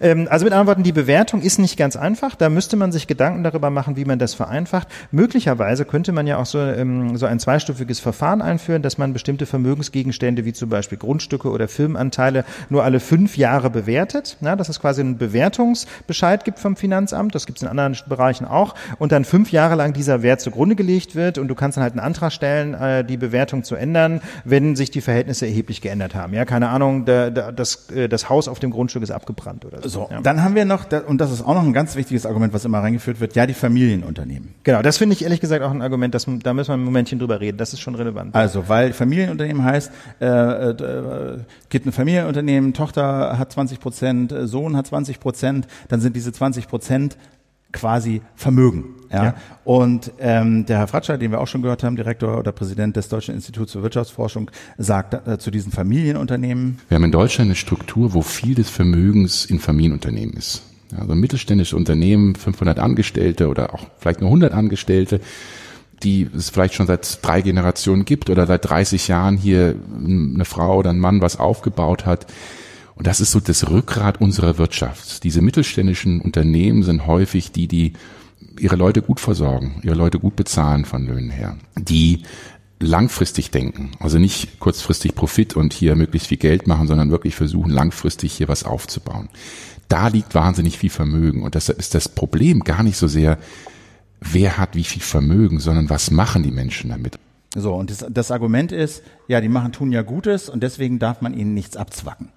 Ja, das, ich habe da mal äh, einen Freund von mir interviewt, der als quasi als privater Vermögensverwalter für diese Leute tätig ist. Das heißt, der lässt sich von Firmeninhabern äh, Geld geben und investiert es wieder. Und das heißt, der kennt so ein bisschen die Denke dieser Menschen. Das fand ich sehr interessant, was der mir dann so gesagt hat. Also er sagt, mh, ähm, diese und viele dieser Unternehmen leisten einen sehr wichtigen Beitrag zum Gemeinwesen. Haben wir gehört. Sind genau. häufig bessere Arbeitgeber als so manche Heuschrecke. Das muss man schon mal ehrlich sagen. So und ähm, diese Menschen sehen einfach häufig eine Besteuerung des Unternehmens an sich, also nicht der Erträge, ne, sondern es geht ja hier um die Besteuerung des Unternehmens an sich, als Angriff auf das, was sie geschaffen haben. Also die Denke ist dann so ein bisschen, ich arbeite hier Tag und Nacht, ja, habe häufig irgendwie meine eigene Privatinsolvenz zwei, dreimal riskiert, baue ein Business auf, schaffe 30, 40, 100, 500 Arbeitsplätze, zahle krass Steuern und Rente für diese, äh, für meine Einkünfte und, ähm, und, und Rente für meine Mitarbeiterinnen und so. Und jetzt wird auch noch das Unternehmen, das ich hier aufgebaut habe, als solches besteuert. Ja? Und dann so der, der, der Extremfall ist dann, wenn man sich überlegt, dass ja durch Steuern Steuern häufig auch Dinge versucht werden zu verbieten. Ja, Stichwort CO2-Steuer, die erhebt man ja, weil man möchte, dass möglichst wenig CO2 ähm, emittiert wird. Soll das dann heißen, dass Unternehmen als solche böse sind, weil man Steuern auf den Bestand eines Unternehmens erhebt? Das ist natürlich ein bisschen Polemik, muss man ehrlich sagen. Aber er sagt halt, er kann das schon so ein Stück weit verstehen. Es fühlt sich halt mies an, ja. wenn du was aufbaust und dann dafür auch noch Steuern bezahlst. Kann ich, kann ich verstehen. Auf der anderen Seite, ich finde das schon ist ein nachvollziehbares Argument. Auf der anderen ja. Seite, wenn man sich mal anguckt, was diese Privatunternehmen, diese Familienunternehmen, Privatunternehmen, was diese mhm. Familienunternehmen an Rendite erwirtschaften, ja, dann landen wir nach Auskunft der Bundesbank 2017 äh, im Schnitt bei über 17 Prozent Rendite auf das eingesetzte Kapital. Das muss ich überlegen. Eigenkapitalrendite deutscher Unternehmen im Schnitt 17,2 Prozent. Also die haben 100 Euro eingesetzt für ja. Maschinen, haben sich Häuser gekauft, Land gekauft, Halle gebaut, so und kriegen dafür 17 Euro Gewinn. Ja. Und wenn Sie jetzt nach diesen Plänen der SPD, und das ist übrigens nach Steuern, ne? Das, da haben Sie schon alles bezahlt. Genau. Das heißt, Vorsteuern ist 25, ja, ich, ne? Vorsteuern ist 25 Prozent Rendite, genau, glaube ich. Genau. Ne? Ja. So und Nachsteuern sind 17 und das ist der Reingewinn. Und wenn Sie wenn Sie davon ein Euro oder 1,50 Euro abgeben sollen. Von den 17 Euro Gewinn. Von den 17 Euro Gewinn. Finde ich, kann man zumindest darüber nachdenken, ob das nicht verhältnismäßig ist. Wenn dieses Geld eingesetzt wird, würde ich sagen, in zum Beispiel so einem Infrastrukturfonds, mhm. wo wir wirklich nicht irgendwelche Luftschlösser, Luftschlösser ja. Äh, finanzieren, ja. sondern das Geld so investieren, dass eben auch unter anderem dann diese Familienunternehmen durch besseren öffentlichen Nahverkehr, durch Schienen, durch Internet, durch Straßen ja, etc. Durch Internet vor allem und Mobilfunk. Davon, davon profitieren. Ich finde, das kann man vertreten. Ich finde, ich finde das ehrlich gesagt auch. Ich habe diese, deswegen haben wir das mal nachrecherchiert mit dieser Eigenkapitalrendite, weil das Argument ja häufig kommt, ja. ne, dass man halt, dass halt einfach diese diese Steuer auf das Unternehmen dann dazu führt, dass zum Beispiel nicht investiert wird. Aber da muss ich ganz ehrlich sagen, wenn von 17,20 Euro 1 Euro oder 1,50 weggehen, ich glaube ja. nicht, dass das irgendwelche fühlbaren Unterschiede macht. Übrigens äh, sieht das auch im Mittelstand so aus. Ne? Also ist jetzt also die deutsche Industrie generell 17 Prozent und die Zahlen im Mittelstand sehen ähnlich positiv aus. Also der deutsche Sparkassen- und Giroverband hat mal ausgerechnet, dass die Eigenkapitalrendite da 2015 12 Prozent erreichte und inzwischen, das war 2017, wieder 14 Prozent. Also etwas schlechter als bei den Großunternehmen, aber immer noch so gut, dass ein Prozent abgeben vermutlich nicht wirklich wehtut. So. Und dann das letzte Argument ist, kann man das nicht äh, besser machen? Ist die Erbschaftssteuer nicht das bessere Instrument? Ja, äh, die Erbschaftssteuer, ne, wie gesagt, nicht einmal im Jahr von dem, was angesammelt wurde, abschöpfen, sondern am Lebensende einmal einen Schnitt drunter. So hat, haben Menschen die, ihr ganzes Leben Zeit, Reichtum anzuhäufen, aber am Ende des Lebens muss davon der Allgemeinheit was abgeben. So und ähm, Schäfer-Gümbel gesteht auch, ja, das ist eigentlich das effizientere Instrument, aber er argumentiert im Spiegel, naja, aber es lässt sich so schlecht verkaufen. Weil wenn wir von Erbschaft reden, dann fühlt sich auch Omi und Oppi angesprochen. Mhm. Wenn wir aber von Vermögensteuer reden, dann fühlen sich, äh, sagen wir mal, 80 Prozent nicht angesprochen, weil die sich nämlich für total verarmt halten. Und äh, das lässt sich einfach besser verkaufen. Und ich finde, äh, das ist, das ist ein schwaches Argument. Ich finde, ein ja. stärkeres Argument gegen die Erbschaftssteuer ist, dass es einfach so furchtbar schwer ist, glaube ich, ähm, zu verhindern, oder sag mal so, dass es so furchtbar schwer ist, wirklich durchzusetzen am Ende, dass diese Erbschaftssteuer auch gezahlt wird. Ja, weil es nämlich so viele Möglichkeiten gibt, Vermögen zwischen den Generationen weiterzugeben. Und zwar gerade in dem Bereich, wo es langsam spannend wird, weil die Menschen sehr reich sind. Also wenn man zum Beispiel an das klassische mittelständische Unternehmen denkt, ja, die so und so GmbH, dann kann man natürlich ähm, einfach warten äh, als Firmeninhaber, bis man verstirbt äh, und dann erben die, äh, die Nachfolger äh, eben die ganzen Gesellschaftsanteile an der GmbH. Aber das ist natürlich eine dumme Lösung. Ja, also jeder Unternehmer, der halbwegs bei Trost ist, macht sich natürlich schon viel früher Gedanken über seine Nachfolge und dann könnte man einfach seinen, Nach äh, seinen, seinen Kindern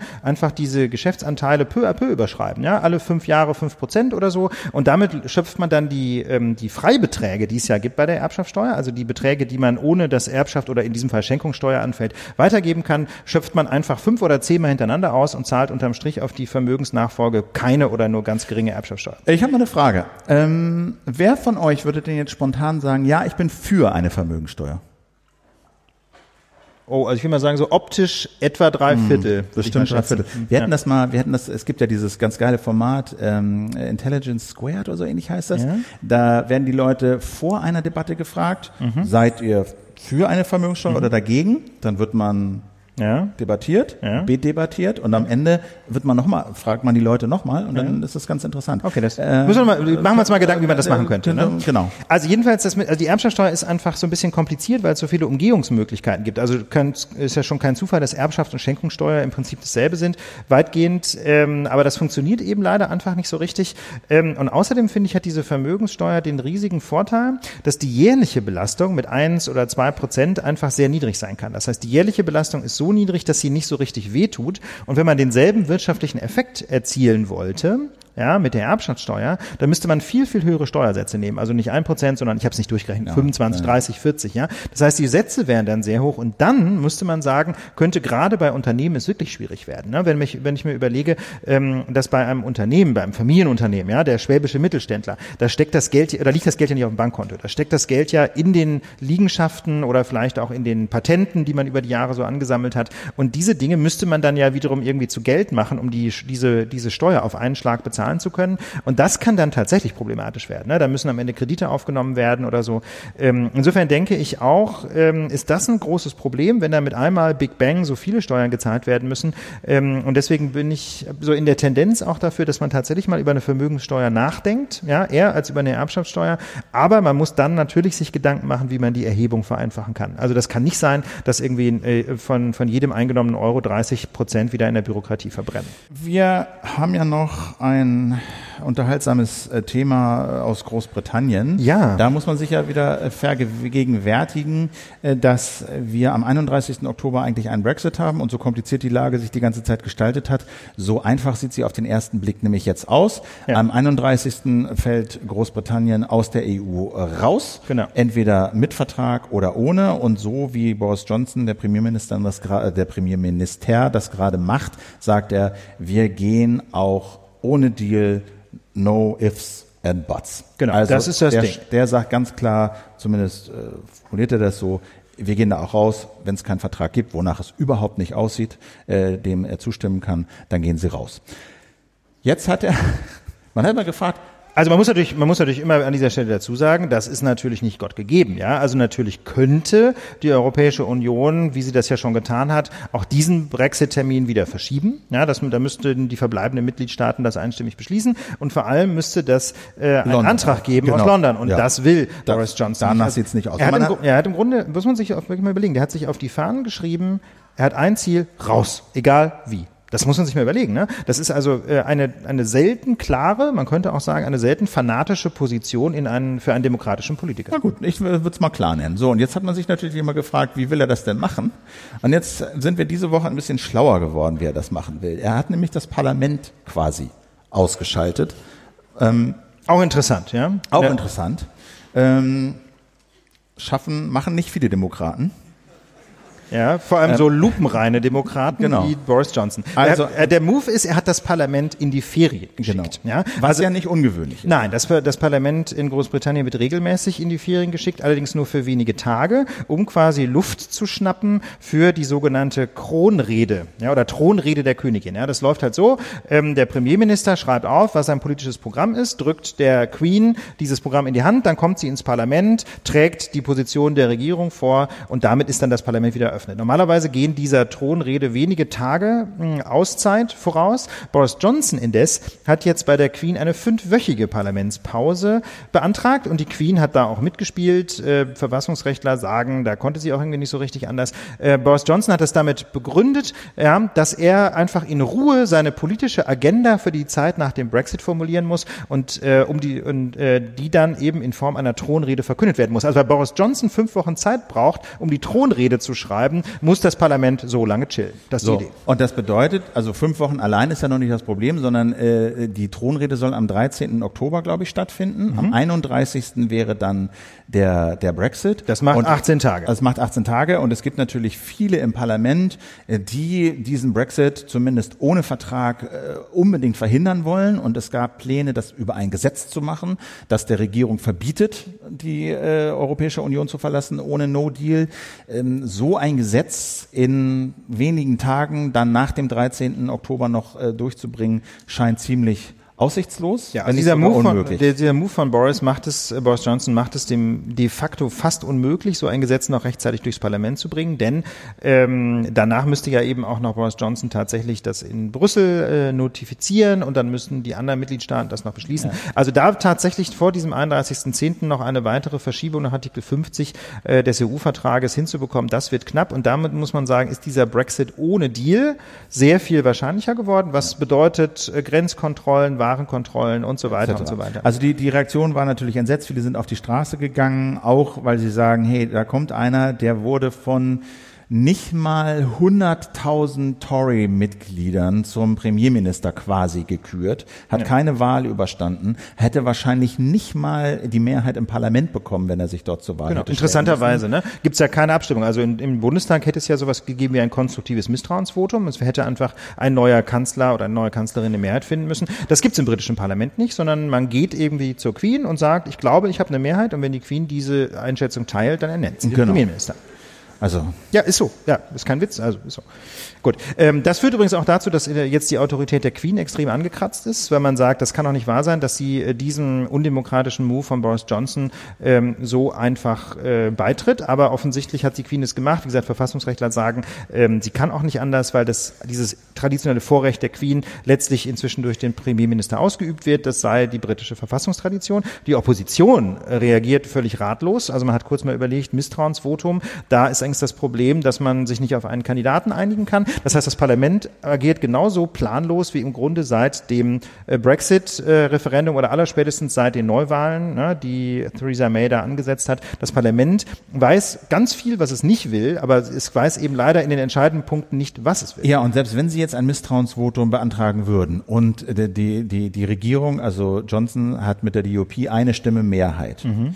und Sie würden es schaffen, eine Mehrheit sagen wir mal, gegen Johnson zu bekommen, was nicht klar ist, aber was ja. auch alles andere als, als sicher wäre, dann äh, müssten Sie aber einen Alternativkandidaten, also ja, genau. die Opposition genau. müsste einen Alternativkandidaten finden, der Queen vorschlagen. Wenn Sie das nicht schaffen, bleibt Johnson im Amt und kann Neuwahlen anberaumen. Und das macht er natürlich nicht vor dem 31. Oktober, sondern erst danach. Genau, also in anderen Worten, ähm, man sieht so ein bisschen, ähm, dass Großbritannien sich in einer handfesten Verfassungskrise befindet, weil, ehrlich gesagt, dem Parlament weitgehend durch diese Moves die Hände gebunden sind. Ne? Also es ist in, interessanterweise tatsächlich so, ähm, dass ein Mann weitgehend alleine diesen, diese, wie soll ich sagen, dieses Funktionieren der demokratischen Maschine in London äh, weitgehend gelähmt hat. Und das ist für mich also wir, ich habe ja in der letzten äh, Folge oder was in der letzten, ich glaube in der letzten ja. von diesem Buch erzählt, How Democracies Die, war ein Hinweis bei von euch in den Kommentaren.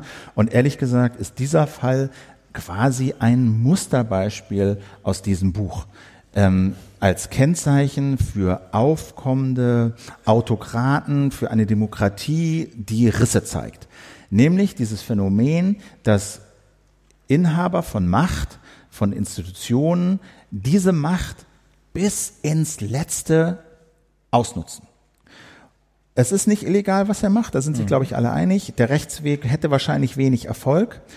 Aber Großbritannien ist dafür ein gutes Beispiel, weil kein Staat der Welt hat alles, was die Institutionen und Politiker dürfen, in Buchstaben geregelt. Es gibt mhm. immer Spielraum, es gibt immer Auslegung.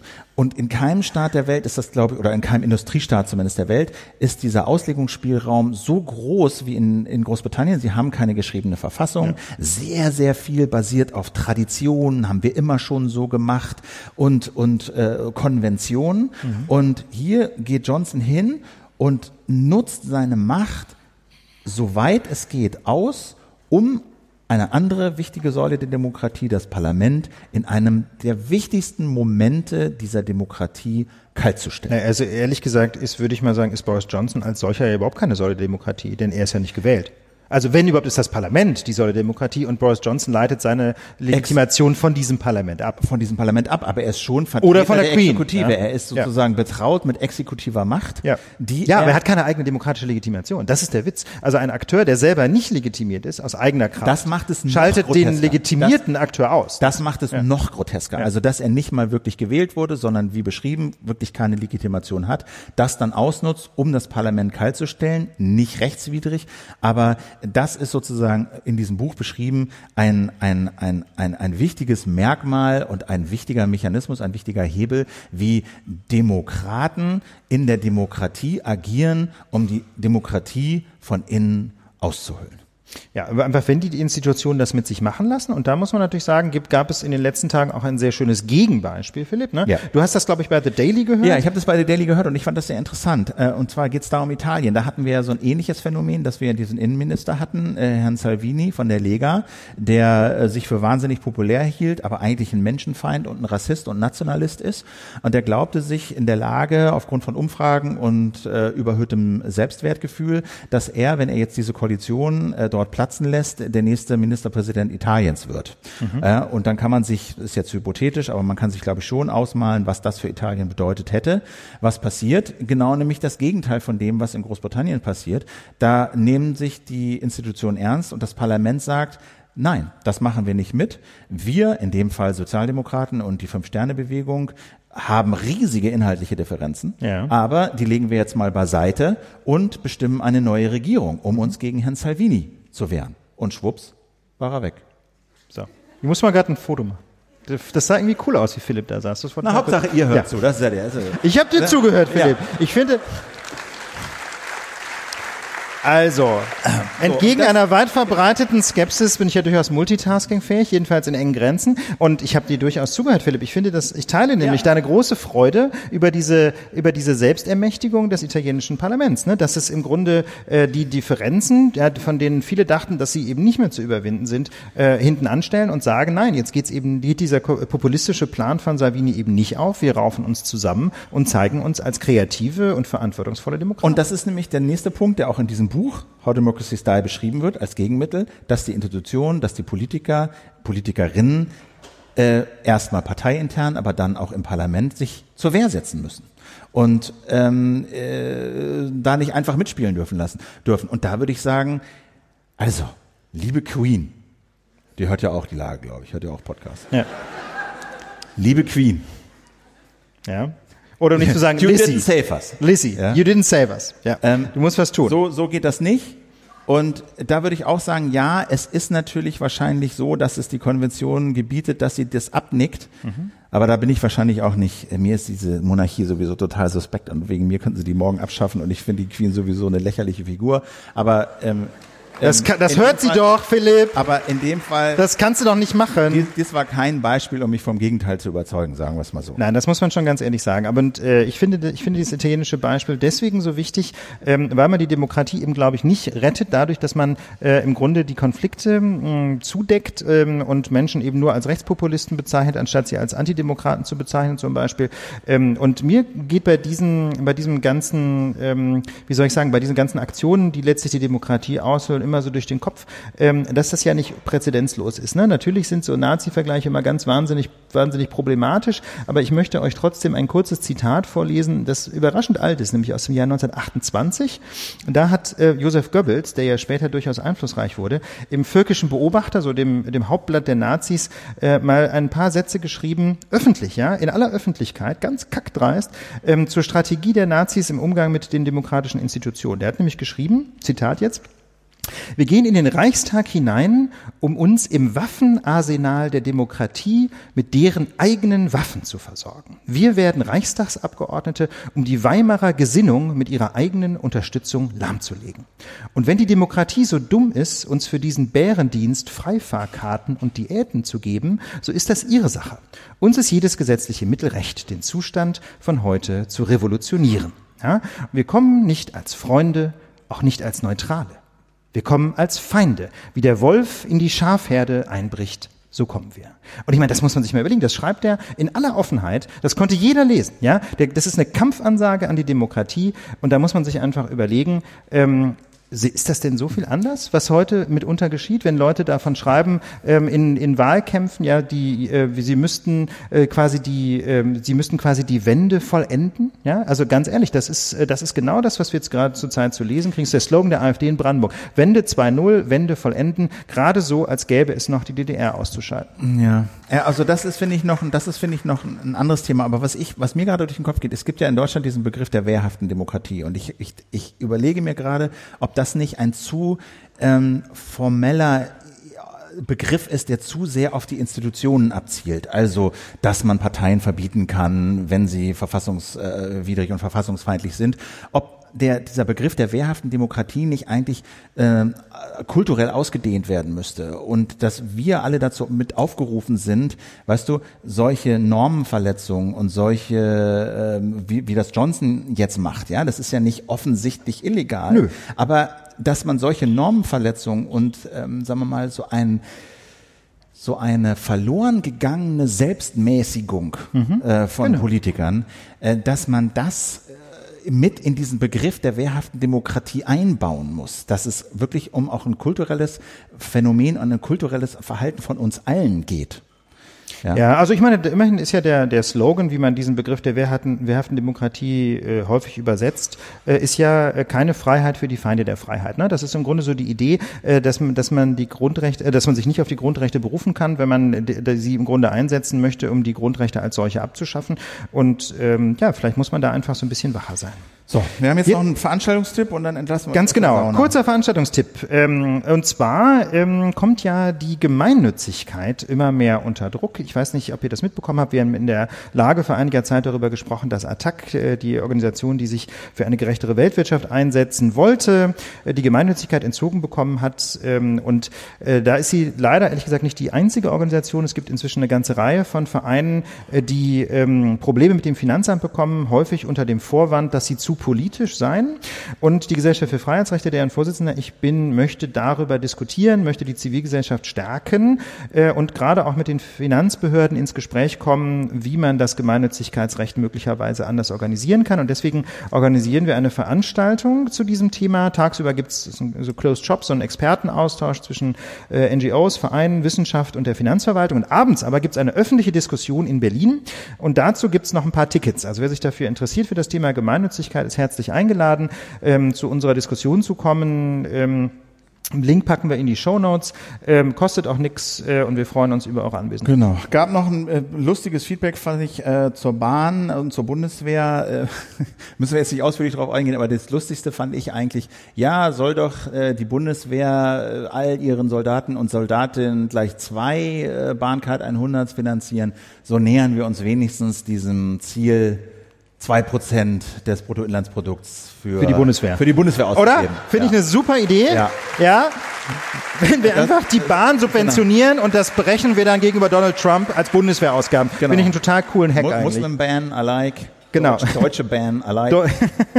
nee, ich finde das eine super Idee und Buchhaltungstricks, ich bin mir sicher, damit kennt sich Donald Trump aus. Ja. Also das ist eine schöne Idee. Das ist eine, ähm, super, eine super Idee. Zweites Feedback, apropos Buchhaltung, äh, zu unserem Blog zu den Banken in der vergangenen Woche. Das war großartig, also hat ganz, ganz viel Feedback äh, in den Kommentaren äh, gebracht. Total spannende Kommentare. Im Grunde gab es so zwei Richtungen. Die einen sagten, ähm, die Banken wären bei uns zu schlecht weggekommen, denn äh, jetzt mal etwas kurz zusammengefasst, die Banken haben es schwer. Die Banken haben es zum einen deswegen schwer, weil das Zinsniveau so niedrig ist. Das heißt, die ganzen Sparguthaben, die die Leute bei den Banken deponieren, bringen momentan ganz wenig Ertrag und deswegen haben die Banken einfach wenig Geld. Und das zweite sei Überregulierung, also immer mehr Anforderungen von staatlicher Seite, insbesondere seit der Bankenkrise, ähm, führen dazu, dass Kontoeröffnungen wesentlich schwieriger geworden sind mag sicherlich was dran sein. Wir hatten beide trotzdem so ein bisschen das Gefühl, das kann man besser organisieren. Ne? Auch wenn es alles nicht so einfach ist, man kann es besser organisieren. Und wirklich spannend waren die Kommentare ähm, zu diesem EDV-Problem. Ne? Wir hatten ja geschildert, dass dieses Rechenzentrum der Volksbank und Raiffeisenbanken momentan nicht so richtig gut funktioniert. Diese Fiducia GATT, ne? wie das neuerdings heißt, so ein fusioniertes aus dem alten Fiducia und der, äh, und der alten GATT. Ähm, und da gab es eine Reihe Insider, die kommentiert haben, ich arbeite bei einer Bank und in der Tat ist es eine Katastrophe, mit denen zusammenzuarbeiten und so. Ähm, also wir wollen wir jetzt gar nicht drauf rumhacken. Jedenfalls ist es so, dass das eben so ein Monopolanbieter ist und das offensichtlich nicht so gut funktioniert. Aber was uns besonders gefreut hat, äh, einige Kommentatoren wussten auch zu berichten, dass da jetzt intern wohl schon mal angeklopft wurde bei der Fiducia GAT nach dem Leute, das mit den mit der Sammlerauflösung, das muss jetzt aber mal pronto funktionieren. Insofern vielen Dank für, an die Lagehörerinnen und Lagehörer, dass sie sich da engagieren. So, dann eine kurze Korrektur mit einem allgemeinen Hinweis verbunden. Ich hatte in der letzten Sendung, als es um Grönland äh, Kauf und äh, Donald Donald Trump ging, sagen wir mal, eine, äh, ein paar Gedanken ausgebreitet, äh, die Sascha Lobo wiedererkannt hat aus seiner, äh, seiner Kolumne im Spiegel. Er hat sich jetzt nicht beschwert, er hat das ähm, sehr freundlich und äh, schmunzelnd und angemerkt. Und das, das war, glaube ich, wirklich nur ein Scherz. Ja, oder? das war nur ein Scherz. Also ich, ja. aber mich hat es, ich habe es trotzdem, also ich erwähne das auch nicht deshalb, weil er sich jetzt, er hat sich ja nicht beschwert, aber ich äh, erwähne das deshalb, weil, weil ich mich so ein bisschen ertappt gefühlt habe dabei. Ja, ja. ja ich habe diese Kolumne gelesen, wie wir eben so vieles lesen und ähm, das hier mal so ein bisschen ähm, skizziert. Es, es passiert eben manchmal, dass wenn man hier liest und da liest und hier liest und da liest und das liest und das dann mündlich wieder da bringt, mhm. dass dann eben manchmal äh, die Quellenangabe unter den Tisch fällt. Ja, normalerweise packen wir ja alles in die Shownotes, wir haben wir auch das lesen. in die Shownotes gepackt, aber aber ach so, wir hätten nicht ausdrücklich gesagt, war eine Idee von ja, Sascha. Na gut. Ja, das okay. verschwimmt halt manchmal so ein bisschen. Deswegen. Aber war kein böser Wille, das nein, wollen wir noch War mal kein böser Wille. Er hat es auch nicht so gemeint. Ich, ich wollte nur noch mal. Es hat mich sozusagen ich wollte diesen Anlass nutzen, um mal auf dieses, äh, sagen wir mal, Phänomen hinzuweisen ja. und weil ich mich eben auch ertappt gefühlt ja, habe. Auf jeden Fall, ähm, genau. Vielen Dank, Sascha, Genau. für diese Inspiration. Ähm, zum letzten Punkt, zum, Genau. Punkt, zum letzten Punkt wollen wir jetzt kommen. Wir haben nämlich den Klimawandel heute Abend, glaube ich, live gespürt. So viel kann man genau. sagen. Also äh, Amazonasbrände wollen wir nicht verharmlosen, aber hier Nein? war es auch warm. Genau, deswegen konnten wir mit euch nicht mehr über Feuer reden. Ja, Genau. wir fanden, das war einfach too much. Das schieben, aber das schieben wir wirklich, wir haben das alles vorbereitet, das schieben wir auf, Das die, schieben nächste, wir? Das schieben wir auf die nächste Sendung, weil das genau, jetzt einfach das, zu warm das ist dann immer noch heiß, das Ja. Thema, würde ich denken. Gut, aber ähm, in zwei Wochen, ist. Lass es kommen. in zwei Wochen kommt äh, der nächste IPCC-Bericht raus. Das ist diese, dieses, sagen wir mal, Meta-Gremium von Wissenschaftlern zum Thema Klimawandel. In zwei Wochen kommt ein neuer IPCC-Bericht, Philipp, äh, und zwar der zur Lage der Ozeane. Genau. Und ich habe jetzt in, in dieser Woche ähm, mit ein paar Wissenschaftlern gesprochen, die da mitarbeiten. Die Details kommen dann, wenn das Ding rauskommt. Teaser, Nur, Teaser Cliffhanger, Genau. ja. Nur äh, ein Fun Fact. Oder das gibt ja manchmal so Sachen, wo man denkt, ach, diese Naturwissenschaften. Also, ähm, das Grönland, das, das, Grön, das Eis auf Grönland, Überraschung, Überraschung, Schmilzt. Schmilzt. Genau, schmilzt. Ja. Haben die, Ähm, haben die, war, waren das die Grönländer oder waren das die Isländer, die jetzt diese Woche einen, einen Gletscher symbolisch zu Grabe getragen haben? Das habe ich. Ich glaube, das war auf Island. Ich glaube, ja, ja. Also es ist jetzt tatsächlich der erste Gletscher auf, ich meine, es war Island, leg mich nicht fest, äh, ist tot. Okay. Ist offiziell für tot erklärt worden. Schön. Also nicht schön, aber gut. Gut, dass wir darüber gesprochen haben, wolltest du sagen. Genau. Genau. Jedenfalls, wenn das Eis auf Grönland schmilzt, und die haben gesagt, ganz schmelzen wird es nicht, aus physikalischen Gründen, die wir jetzt hier nicht näher erläutern können, Aber viel. aber es schmilzt und wird auch mehr schmelzen. Folge nicht, erstmal nicht groß überraschend, der Meeresspiegel, wenn es richtig schief läuft und wenn auch das äh, west, westarktische Schelf da abschmilzt, wird steigen, im schlimmsten Fall um einen Meter. Das ist eine Menge. Dann Ist eine das Menge. Sieht nämlich ganz schlecht aus für Holland. Aber der Meeresspiegel vor Grönland wird um einen Meter sinken. Frage, wieso? Äh, also ich könnte mir vorstellen, wenn das Eis weg ist, dann fehlt ja der Druck von dem Eis. Das heißt, Grönland hebt sich vielleicht so ein bisschen. Das ist auf jeden Fall eine Erklärung. Aber die, die, die, Die eigentlich ich- coole, das wäre ja die langweilig. das wär Deswegen hast du das genau. Thema nicht angeschnitten. Genau, deswegen, es steht übrigens nicht im Fällt Pad. euch das ein? Es- Ich weiß es wirklich Wisst nicht. ihr- Es steht nicht im ihr Pad. Warum? Also Ja. das ist eine Sache. Das Ja. Eis äh, geht weg, äh, weniger Druck von oben, Grönland kommt aus der Kruste. Okay. Aber Das was ist ja der noch- andere Grund? Das ist ja aber im Grunde ja noch so ein bisschen Fischertechnik, ne? Das kann man sich alles noch vorstellen. Aber was ist der, Der andere, der andere Grund ist, jetzt liegt da so viel Eis auf Grönland, dass die Gravitation dieses Eises ausreicht, um den Ozean so ein bisschen das Ufer hochzuziehen. Was? Und wenn Das Eis zieht das Meer an, so wie der und Mond. wenn das Eis genau, hat er auch gesagt, ein Mond, wie ein Mond auf Grönland. das ist ja krass. Okay. äh, äh, aber das finde ich, das finde ich macht deutlich, mit Ja. was für, was für ein komplexes System das ist, mit dem Ja. die da operieren. Ja. Und dann entdecken die auf einmal, ah, das Eis, das Wasser schmilzt, sickert irgendwie in das Eis oder den Schnee auf Grönland, aber unten gefriert es wieder. Dabei wird Wärme frei, die wiederum die Oberfläche anheizt. Und wir stellen fest, solche Art von Seen, unterirdischen gefrorenen Seen, gibt's mittlerweile überall auf Grönland. Ups, ein neuer Effekt. Also, mehr dazu in der nächsten Folge. An dieser Stelle und in diesem Sinne würde ich denken, ist die Lage der Nation und des Grönlandeises abschließend und umfassend erörtert. Wir danken euch für eure Aufmerksamkeit. Danke, dass ihr so lange durchgehalten habt. Danke fürs Zuhören. Winke, winke. Macht's gut, Hamburg. Und bleibt da. bleibt da.